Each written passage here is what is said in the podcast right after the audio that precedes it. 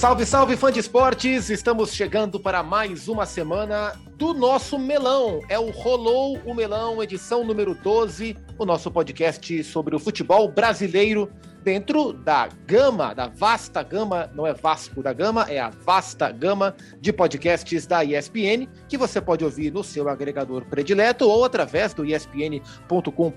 Importante é que você não só ouça o Rolou o Melão, como compartilhe através das suas redes sociais, no grupo de WhatsApp, mande para a família, fique à vontade. É um grande prazer ter você, fã esporte, com a gente semanalmente para trocar ideias sobre os assuntos do futebol brasileiro. É, hoje nós temos um retorno, uma ausência e uma estreia. Temos bons, bons tópicos. O retorno é o Eugênio Leal, que descansou merecidamente, curtiu suas férias em família e está de volta para o nosso melão. Fala, Eugênio. Tudo bem, Zupac? Prazer estar com você, com o nosso convidado de hoje. Mandando um forte abraço para o Mário Marra, que com certeza está nos ouvindo em algum lugar em deslocamento aí no descanso dele, como eu fiz no meu descanso, deslocamento, opa, vamos lá, rolou melão. E estou aqui, cara, estou com a cabeça aqui ainda um pouco tentando baixar para a terra, né? Depois do, do meu descanso em família. Mas vamos lá, vamos juntos rolar esse melão.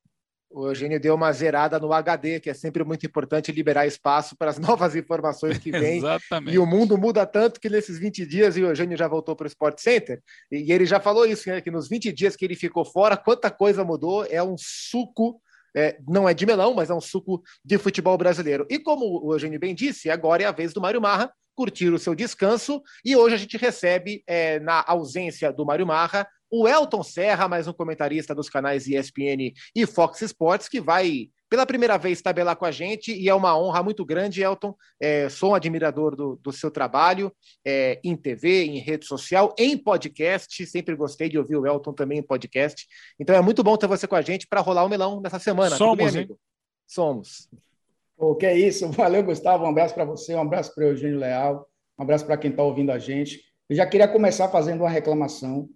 Uh, eu sempre costumo reclamar do calendário do futebol brasileiro, e o calendário do futebol brasileiro é o responsável por, pelo é, rolou melão e está de novo sem sua formação original, né? Porque sai um, entra outro, nunca consegue manter uma regularidade, manter o time todo, toda rodada, todo jogo, né? E é fruto do calendário. A gente tem que sempre botar a culpa no calendário, então começar logo cornetando. É, prazer imenso estar com vocês aqui nesse episódio.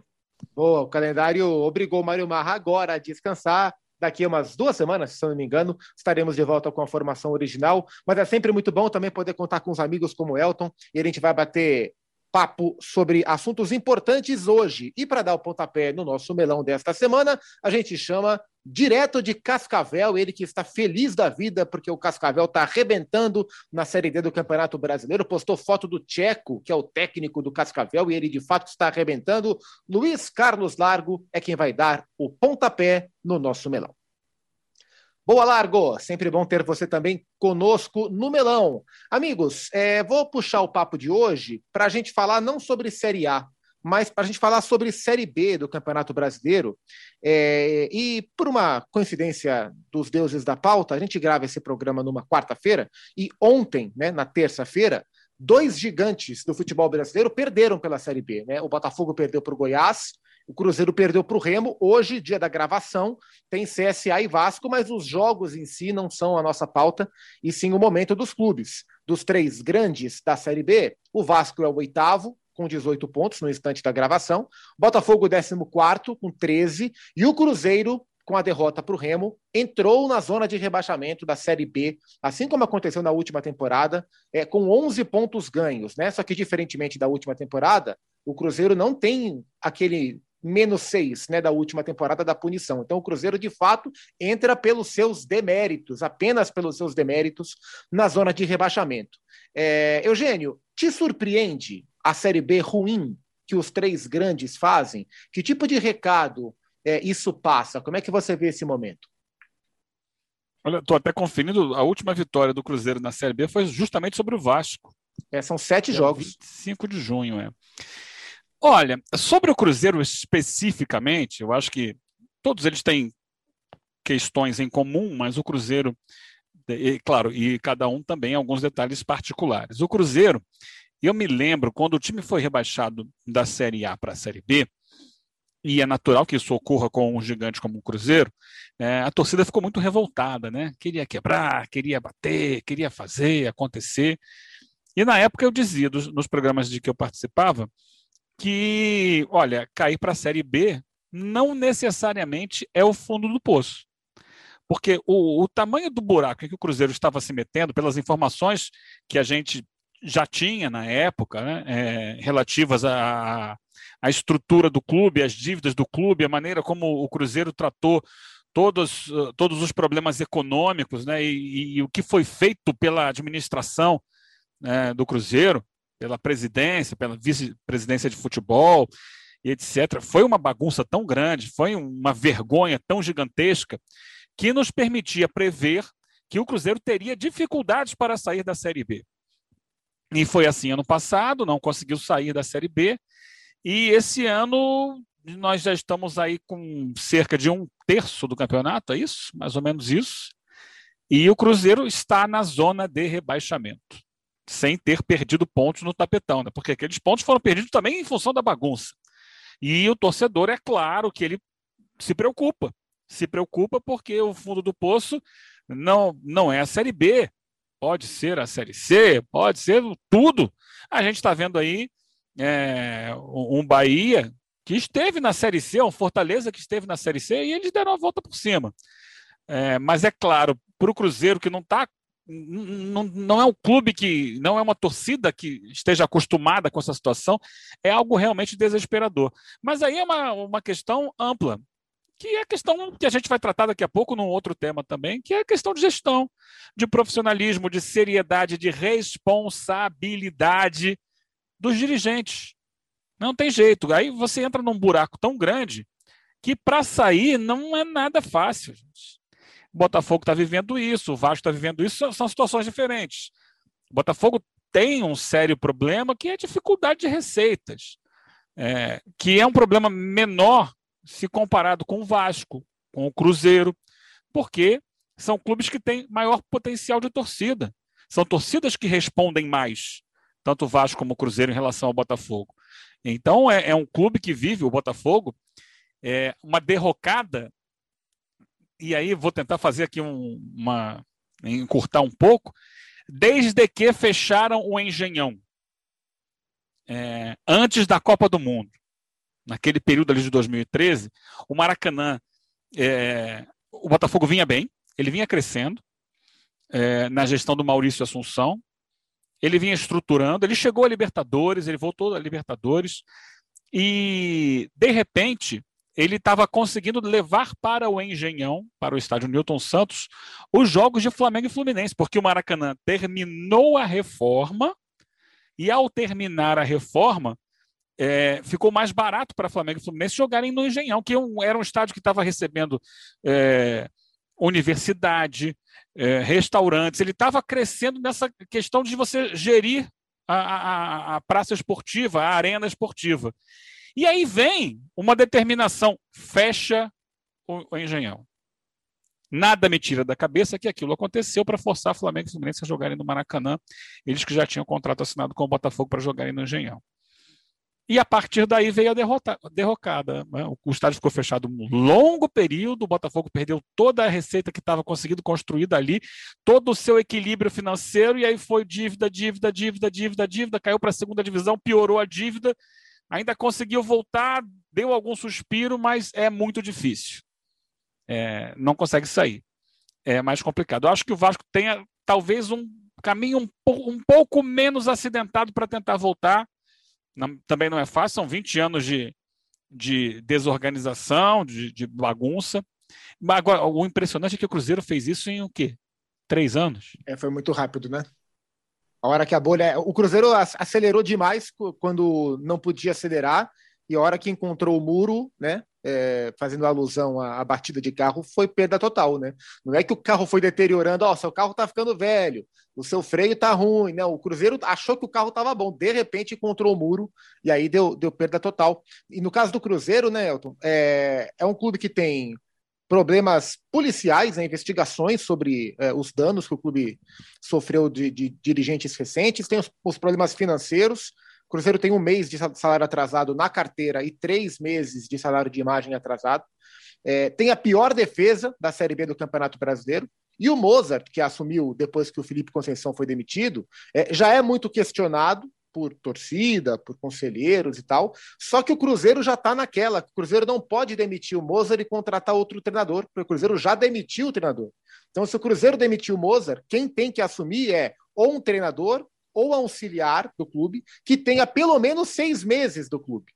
Menos que isso não pode. Eu estava até lendo é, as informações do Samuel Venâncio, que cobre o Cruzeiro para a Rádio Tatiaia, com muita competência, e um nome que se comenta é o Belete. Mas o Belete não tem seis meses. Se por um acaso o Mozart for demitido.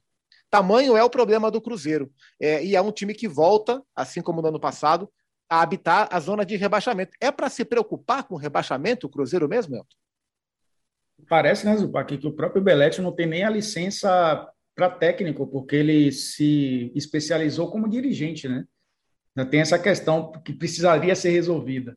O caso do Cruzeiro é um caso bem, bem particular assim no futebol brasileiro, né? Se a gente for escrever um livro do futebol brasileiro daqui a uns 100 anos, um capítulo do Cruzeiro vai ser um capítulo especial, porque a gente viu grandes clubes caírem, né? Talvez aí nos pontos corridos somente Flamengo, Fluminense, Santos, São Paulo, né? As quatro equipes. O restante aí visitou a Série B do Campeonato Brasileiro. É, nos pontos corridos já, né? E quase todos subiram no mesmo ano e o Cruzeiro inaugurou essa nova modalidade, né?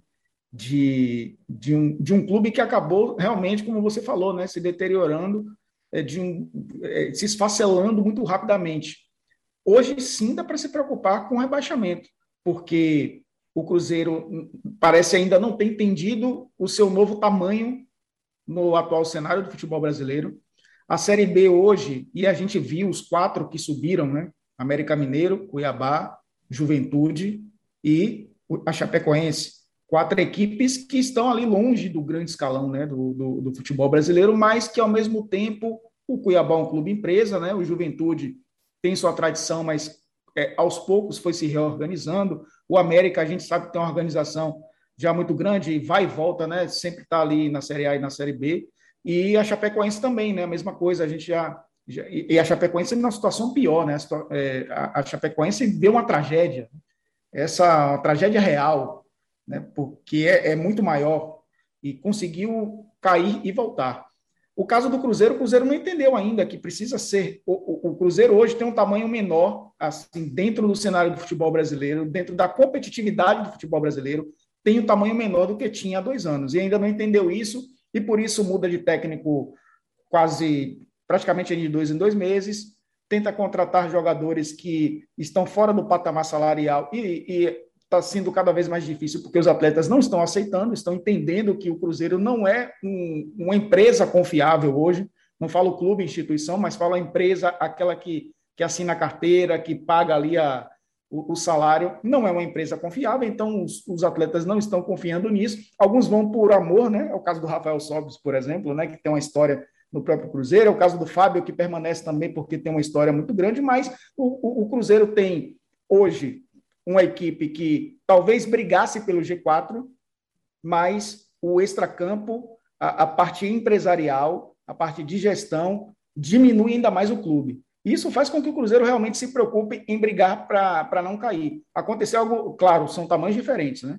É, aconteceu algo parecido com o Figueirense, é, o Eugênio citou o Bahia, o Fortaleza, né, o Santa Cruz, equipes que caíram e voltaram, mas assim, é, eles, eles já não, não viveram glórias recentes né, antes de um rebaixamento, como o Cruzeiro foi bicampeão brasileiro, bicampeão da Copa do uhum. Brasil, o Bahia foi campeão em 88, foi cair em 97. Né, então, foram quase 10 anos. O Santa Cruz não conseguiu chegar nacionalmente a um título. O Fortaleza também, né?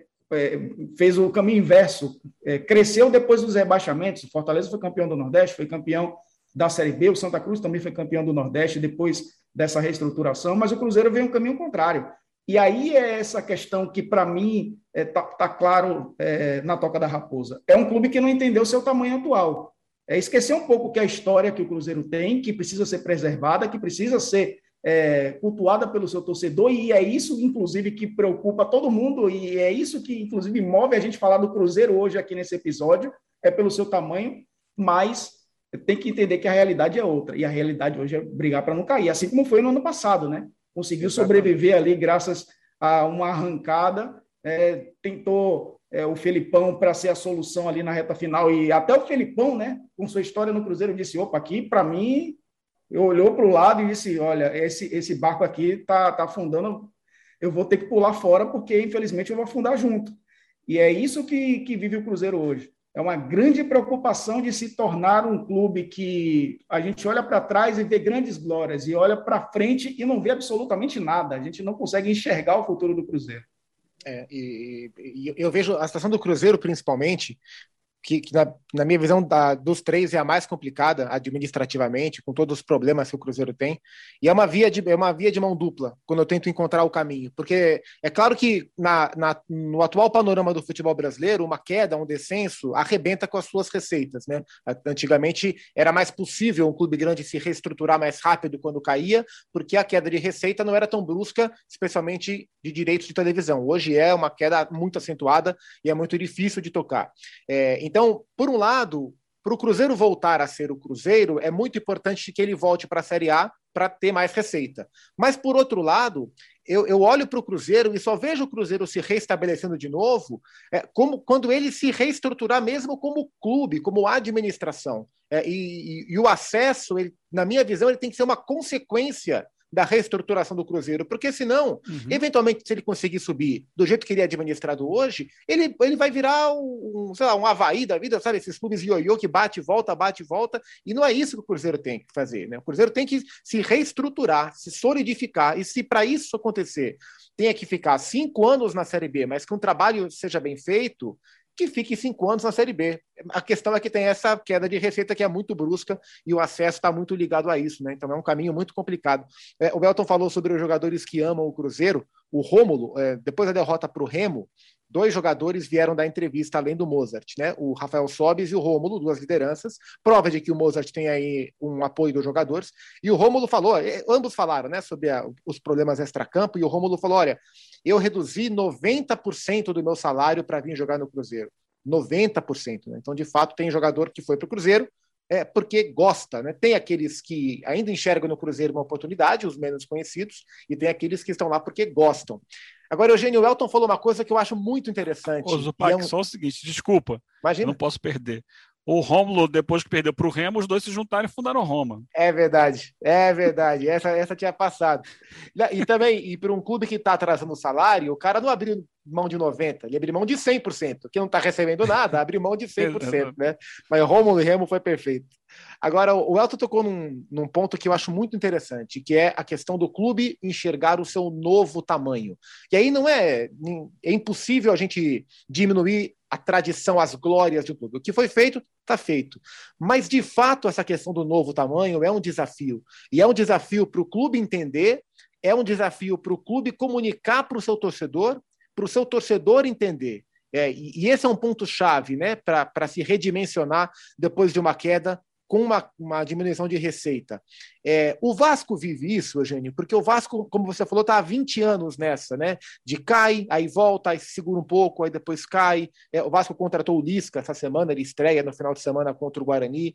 É, o Vasco conseguiu enxergar essa diferença de tamanho para tentar se reorganizar como o Vasco da Gama que é? Eu acho que ele está entendendo. Mas a, a diferença é que o Vasco já vive esse processo desde 2008, quando ele caiu pela primeira vez. É, é, a gente está falando sobre isso, né? O Cruzeiro despencou, né? Ele pegou um vácuo e bum, desabou. O Vasco ele vai caindo aos poucos. Ele, ele cai em 2008, depois ele cai em 2013, depois ele cai e vai caindo. É a quarta queda do Vasco. Então, é, é como assim, fazer uma comparação. O Goiás. O Goiás está ali na Série B, ele está tranquilo tá tranquilo, porque ele está acostumado. O Goiás é um time que ele, ele, ele aprendeu a jogar a Série B e ele volta. Às vezes ele permanece na A, às vezes ele volta para B, mas na B ele está sempre ali como sendo consistente. É claro que uma vez ou outra ele pode cair um pouquinho, mas não, não vai para C, mas dois, três anos depois está o Goiás de novo na Série A. Então, para ele não é drama, ele se sente mais à vontade. É, e por incrível que pareça, o Vasco já é, acho que a torcida do Vasco já entende melhor essa realidade. Não estou dizendo que ela esteja é, acostu, é, é, conformada com isso. Não que ela esteja conformada, ela, ela, não quer que isso se repita. Mas já não bate o desespero que bate na do Cruzeiro com essa situação. Até porque o Vasco, sempre que caiu, voltou no primeiro ano. É, então, é, é, é, uma torcida que, opa, eu vou bater, vou voltar, já sei como é que é isso, é, só que ele precisa se reentender como clube.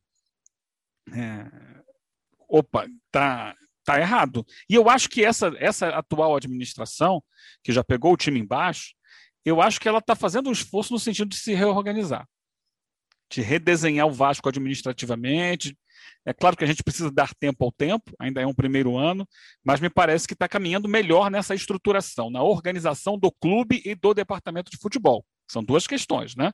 Futebol dentro do clube. E eu acho que caminha bem, mas está encontrando dificuldades técnicas dentro de campo. E está tentando superar agora. Eu acho que o Lisca é uma boa aposta, porque o Lisca, além de ser um bom técnico, acho que dentro de campo ele tem é, soluções táticas para uma série de questões. Pode não ser o melhor técnico do futebol brasileiro, mas está longe de ser um dos piores. Mas, além disso, ele é um cara que vai mexer com o orgulho do torcedor. O torcedor do Vasco, ele, é, a torcida é muito grande e, e ela precisa de uma injeção de ânimo para voltar a apostar no time, para voltar a acreditar no time. E eu acho que o Lisca tem a personalidade para dar essa mexida para que a torcida possa estar acreditando no time, é, porque às vezes atrapalha, né? Quando a torcida olha para o técnico, não confia, não gosta, reclama, reclama, reclama, reclama, reclama, não acredita no técnico, isso desestabiliza o trabalho de campo. Se o Lisca conseguir é, convencer a torcida de que ele está no caminho certo, é, ele vai ter mais tempo para desenvolver o time, para chegar numa, de uma maneira mais competitiva ao segundo turno e a partir daí sedimentar. Ele não está tão longe, são dois pontos só atrás do, do G4. Então, não é um desespero tão grande que o Vasco vive. Ah, acredito que desses três que a gente está falando, seja o time, seja o clube com maior possibilidade de, de ter é, um final de ano feliz. Mas, como a gente está dizendo, não adianta ter um final de ano feliz. Tem que reestruturar o clube para quando é, acontecer o retorno à primeira divisão, ele aconteça com os pés no chão, porque qualquer um que volte vai voltar com dificuldade para se manter. É evitar uma queda no ano seguinte. É, é, e aí a gente vai entrar daqui a pouco num outro tema, que é você olhar para a Série A e ver que lá está o Cuiabá. O Cuiabá, que não tem nenhuma tradição no futebol brasileiro, é um clube recentemente criado, recentemente vendido, a gente entrevistou aqui, né, o dirigente do Cuiabá, não tem muito tempo, explicando, contando a história do clube. Esse clube está na Série A. Vasco, Cruzeiro e Botafogo estão na Série B. É uma questão a se pensar, né? Por que, que esse time está na Série A? Porque ele se estruturou para tal, se organizou para tal. Será que Vasco, Botafogo e Cruzeiro não têm condições para isso? Tudo bem que eles têm um, um para trás mente, como diz o Oswaldo Pascoal, né? Eles têm uma dívida, eles têm um monte de coisa para pagar para trás, mas é possível ter uma estruturação, é, uma organização administrativa, uma gestão para recuperar um espaço perdido, até porque o maior bem de qualquer um desses clubes é a torcida, é a torcida que paga as contas, e a torcida esses clubes ainda têm o, o, Vasco, quando contratou o Marcelo Cabo, o Marcelo Cabo, no estadual, na, na, preparação, usava muito um discurso de que ele ia, de que ele era adepto, que ele é adepto, né? De um jogo ofensivo, e é que é, e é, era esse jogo que ele ia tentar colocar no Vasco. É, e com jogadores contratados, jogadores velozes, né? O Marquinhos Gabriel, o Morato, é, posteriormente veio o Léo Jabá, enfim, o Gabriel Peck subindo e ganhando espaço. É, o Vasco, no campeonato estadual, até conseguiu fazer depois de um certo tempo, né, começou com os meninos, mas conseguiu fazer alguns bons jogos nesse sentido. Mas a impressão que eu tive é que quando começa a Série B, o Vasco tem um choque de realidade, e aí o Marcelo Cabo não conseguiu fazer o jogo que ele se propôs a fazer, não conseguiu fazer um outro tipo de jogo que ele foi forçado a fazer, o Vasco ficou nesse meio do caminho é, e passou a ser um time inconsistente, né, com jogadores pouco confiáveis, embora tenha é, e aí concordo com o Eugênio, a gente olha para Cruzeiro e para Botafogo, eu vejo no Vasco alguns talentos. O Vasco tem algum material humano para ser extraído, para ser melhor trabalhado. Quando você pensa no Lisca comandando o Vasco, o que é que você espera, Elton? É, a gente espera um time mais competitivo mesmo, né? é, é, além de tudo isso, né, uma base forte, você tem o Vanderlei no gol, você tem, é, você tem dois bons zagueiros, né, o Hernando é, e o Castan, né, dois, uma dupla de zaga confiável. Você tem o Zeca na lateral esquerda, que pode fazer a direita também. É, o Marquinhos Gabriel, como vocês estão no meio campo. É, os dois meninos, né, o Gabriel é, Peck e o MT também, que é, tem tido muita oportunidade ali jogando pelo lado esquerdo. E tem o Germancano, né? Que assim, você olha para a Série B do Campeonato Brasileiro, você vê que a Série B sempre precisa de um centroavante cascudo. A gente está vendo o Léo Gamalho fazer gol em quase todo jogo. A gente vê o Elton, que agora está no Cuiabá, que na Série B, quando, quando joga, também faz gol é, o tempo inteiro. A gente teve o Zé Carlos, o Zé do Gol, é, durante muito tempo sendo artilheiro de Série B também. E você tem um atacante como o Germancano, que é um, um atacante de Série A, um atacante que, que cortejado, inclusive, por, por clubes da Série A, você olha para um time como esse e, e, e percebe que dá para dá muito mais, né? Não dá nem para você dizer assim, o Vasco é um time para brigar por G4, o Vasco é um time para brigar por título. Dentro dessa Série B do Campeonato Brasileiro, onde até duas ou três rodadas a diferença era de seis, sete pontos da zona de rebaixamento para a zona de classificação, ou seja, está tudo muito próximo, e a gente se acostumou, inclusive, antes dessa mudança né, da questão das cotas de TV, a ter uma equipe, depois da 14ª, 15 rodada, abriu três, quatro pontos, fecha o primeiro turno ali, cinco pontos da zona de classificação do quinto colocado. Aí, no meio do segundo turno, o time já dispara e, e, e já consegue acesso na 32ª rodada, como foi o Corinthians, como foi o Palmeiras, como foi é, recentemente, muito bem também né, a, a, o próprio América. É, recentemente a Chapecoense passou por isso, o próprio Vasco. Não, o Vasco, aliás, sofreu um pouco muitas vezes, né? Cascou na última rodada uma vez ou outra, é, faltando, faltando duas rodadas para terminar a Série B, mas sem aquela coisa de vai subir ou não vai subir.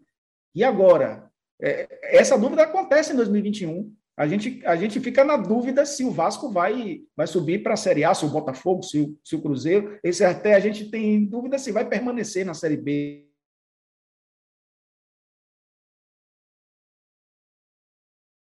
Para América. O Lisca tem uma experiência é, de o Ceará também, né? É, com, com é, uma boa participação quase vai treinar o Internacional na Série B. Ele queria que é, o Internacional se mantivesse na Série A, não conseguiu. E é um técnico que, para mim, entra no mercado que ele gostaria de entrar. Ele nunca tinha treinado em equipe de São Paulo ou do Rio de Janeiro. E já, já abre essa porta no Vasco, que é uma equipe realmente a porta de acesso para ele conseguir projetar a sua carreira. Eu acho que tem tudo para dar certo. Eu acho que deu um match interessante aí, Vasco e Lisca. Ele tem um material muito bom nas mãos para fazer o Vasco jogar melhor. Também estou bem curioso para ver, e o Lisca é um cara esperto e ele entende muito de futebol, acho que vai saber trabalhar esse time do Vasco. Acredito que o Vasco com o Lisca possa dar passos adiante em relação ao Marcelo Cabo. É, ô Eugênio, e aí a gente está falando aqui de gigantes da Série B, é, que se acostumaram a ser gigantes na Série A, construíram a sua história assim, ganharam títulos dos mais importantes assim. Só que aí a gente olha para a Série A hoje e a gente vê um outro retrato, né? Porque a gente tem três favoritos na Série A. O Palmeiras e o Galo que já estão lá, Flamengo que está subindo com o Renato. E a gente vê no segundo pelotão, vamos chamar assim, nesse momento do Campeonato Brasileiro, equipes que não estavam acostumadas a estar lá que é o Fortaleza, que é o Atlético Paranaense, que é o Bragantino, que é o Bahia. É, são hoje essas equipes ocupam o segundo pelotão atrás dos favoritos? É uma, é uma ordem diferente que você vê nesse Campeonato Brasileiro? É claro que, Zupac e Elton, o, a classificação do brasileiro ela pode nos pregar muitas peças, né? Ela pode indicar um caminho e daqui a pouco ela muda. Mas o que a gente está vendo é, é, uma, é um retrato do que esses clubes têm desenhado nos últimos anos. Tanto os clubes mais tradicionais, que estão acostumados a ocupar essas posições, eh, que, e que aos poucos vão perdendo essas posições, e vamos lá, né? o Cruzeiro, até pouco tempo atrás, estaria ali. Não é? Não vou nem citar Vasco e Botafogo, porque não vinham disputando ali primeiras posições, mas o Cruzeiro sim. O, Vasco e Botafogo estariam na primeira divisão, talvez ali um pouquinho abaixo. É, mas o que a gente percebe hoje é que existem três favoritos, que são os times mais ricos do país hoje: Palmeiras, Atlético Mineiro, que são primeiro e segundo nesse momento na tabela, e o Flamengo tem dois jogos a menos, e que é uma potência indiscutível do futebol brasileiro, que pode entrar ali no terceiro lugar, vencendo esses dois jogos. Então você separa esses três, que são as maiores forças hoje em termos de investimento no futebol brasileiro.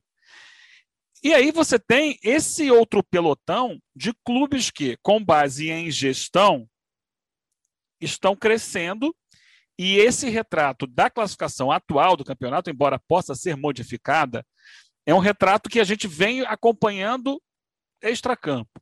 Então, o terceiro colocado hoje é o Fortaleza, e não tem o Rogério Ceni. O quarto é o Bragantino, que é um, uma exceção, porque ele tem o aporte internacional da Red Bull. O Atlético Paranaense está ali mais uma vez. O Ceará e o Bahia, fechando os oito primeiros colocados. Então, o que eu posso observar daí é que a gente está assistindo talvez um momento histórico no futebol brasileiro em que clubes tradicionais de muita torcida, de muita história, que estão acostumados a brigar na parte de cima da tabela, estão invertendo seus papéis com clubes que se organizaram, que se estruturaram, que estão apostando em gestão, de uma maneira ou de outra. Isso se reflete na questão que nós vimos agora há pouco da Série B, e também quando a gente olha para a Série A e vê o Corinthians lá atrás, e vê o Internacional lá o Internacional que está em Libertadores, hein? e vê o Fluminense atrás deles, e nem tanto, mas uh, atrás, e vê uh, Grêmio e, e vê outros clubes tradicionais que estão abaixo. É, pode ser um, um cenário de transição histórica. Claro que história demanda tempo para a gente poder solidificar, mas é para a gente observar acho que olhando para o papel, eu ainda colocaria o Grêmio e o São Paulo é, nesse pelo, entre esse primeiro e esse pelotão que eu falei agora. Mas você olha para o Corinthians, você olha para o Fluminense, internacional depende muito da fase, né? É, você olha para o Santos, é, você vê esses times brigando ou pela mesma coisa ou por algo inferior a esse pelotão é, surpreendente, podemos chamar assim, do Campeonato Brasileiro. E você consegue acompanhar mais de perto, né, Elton, parte dessa, desse crescimento, seja do Bahia, seja do Fortaleza, mas de uma maneira mais ampla de, de todos os times. É, você vê esse pelotão aí chegando para brigar por vaga de Libertadores? Essa pode ser uma realidade? Ou você ainda acha que é uma, uma emoção inicial do campeonato? Não, eu vejo até pelo fato da gente ter equipes como Botafogo, Vasco e, e Cruzeiro na Série B eu acho que uma coisa que precisa acabar, e a gente é responsável por isso, a desmontar todo esse, esse mito, é o mito do G12. Não existe mais G12 no futebol brasileiro.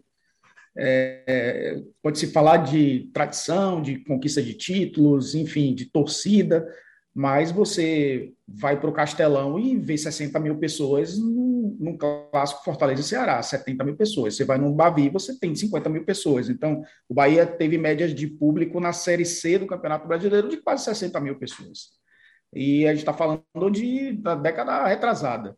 Então, acho que esse mito G12 ele cai. A partir do momento em que tira essa capa né, de, dos grandes, dos gigantes do futebol brasileiro, e você abre a possibilidade para inserir novos personagens tão importantes quanto é, o Coritiba foi duas vezes vice-campeão da Copa do Brasil, recentemente, com Marcelo Oliveira.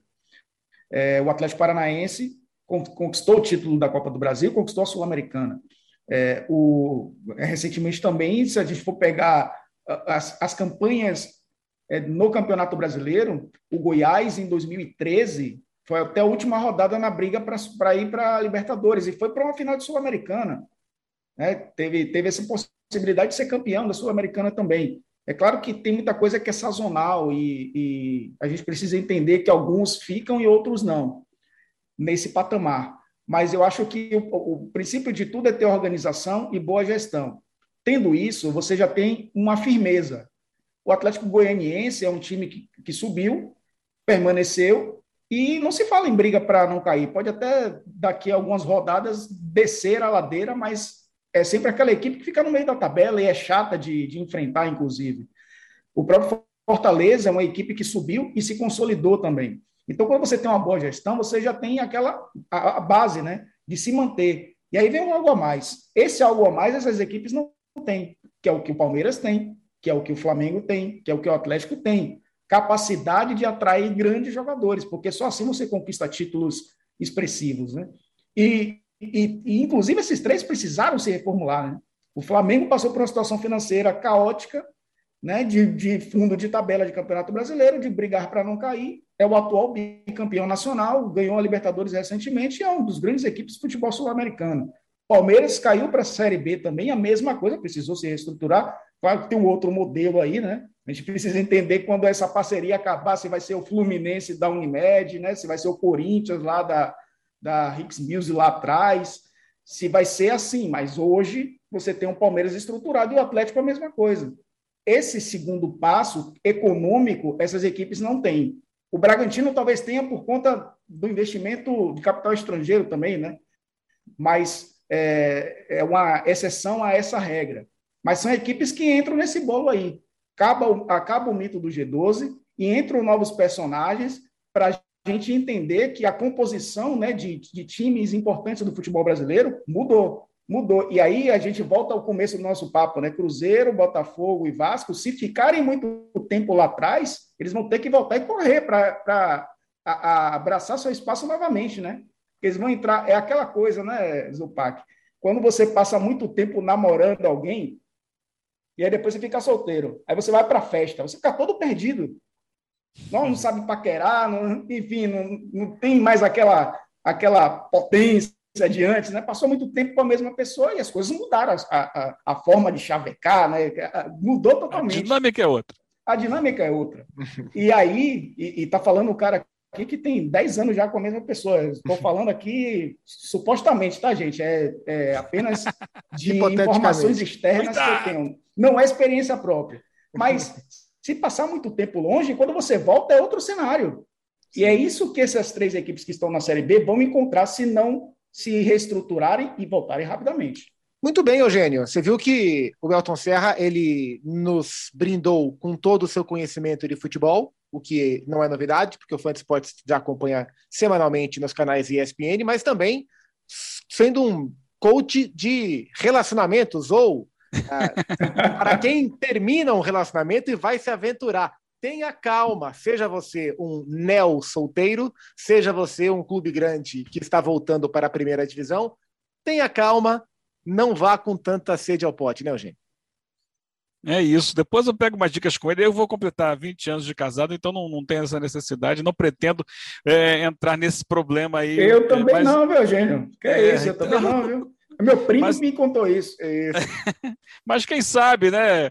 é, outras questões da vida. O Elton, o Elton é um cara muito sábio e ele pode nos ajudar em muitas questões.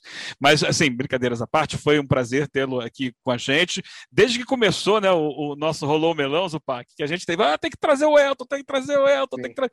E aí o Marra, que também adora o Elton, por acaso hoje não está aqui com a gente, mas ele voltará, Elton, e você, você voltará em futuras edições aqui do nosso Rolou Melão para brindar-nos com o seu conhecimento. É muito legal. É isso, foi a, foi a primeira de muitas, Elton. Sinta-se à vontade, você já é um melonista. E, enfim, curtimos muito e até a próxima. E a próxima, seguramente, com o Mário Marra, para a gente fazer um, um bom quarteto para falar sobre futebol. Obrigado, viu, amigo? Pois é, vamos reorganizar esse calendário do futebol brasileiro aí, porque está atrapalhando o ritmo de jogo, né? O Marra está muito bem, né? Tá, tá ótimo, tá ouvindo e tá muito bem, porque eu já conversei com ele essa semana Antes, inclusive, antes das férias, ele já ele, ele fez uma pré-férias, né? Porque ele, ele viajou antes, inclusive, das férias. Tá, tá bem. De... Esse também não pode, viu, Eugênio? Esse aí, quando. esse aí tá fora do mercado também, viu? Se um dia voltar, vai ficar todo perdido. É, mas é, um prazer, voltar, prazer, prazer vai ficar fora do mercado. Vocês. Ah, esse vai ficar muito, mais muito tempo, com certeza. Assim como, como nós, como nós também, né? Vou Todo mundo isso aqui, porque senão estou me complicando demais. Mas, Todo mundo fora do bid, né, Elton? Todo mundo fora do. Ou, ou, então no bid há muito tempo, né? É já já é já está lá, já está cravado com pedra já. Contrato vitalício, então tá certo. Pois é, muito então bom. um beijo para a Fernanda que vai estar tá ouvindo a gente aqui.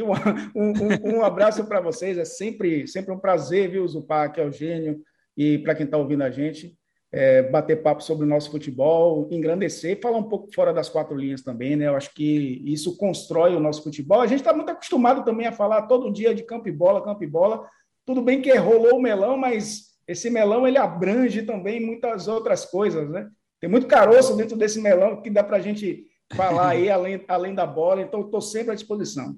Valeu, esse é o, é o, desafio, a gente conseguir trazer o que acontece dentro, mas também falar sobre o que acontece fora. Elton Serra, comentarista dos canais ESPN, dos canais Disney com a gente nesse Rolou Melão, foi ótimo. Eugênio, até semana que vem estaremos juntos com mais um convidado ou uma convidada bastante especial. Valeu, amigo. Valeu, um abração, até a próxima. E você, fã de esportes, pode nos encontrar nas redes sociais, pode sugerir pauta, pode concordar ou discordar, mas sempre ouça o Rolou Melão, conte para os amigos, compartilhe. A gente está muito feliz com o que o podcast, minimamente passo a passo, está conquistando. Claro, sempre com a audiência e com a atenção de vocês. Semana que vem tem mais uma edição do Rolou o Melão. Boa semana para todos e até!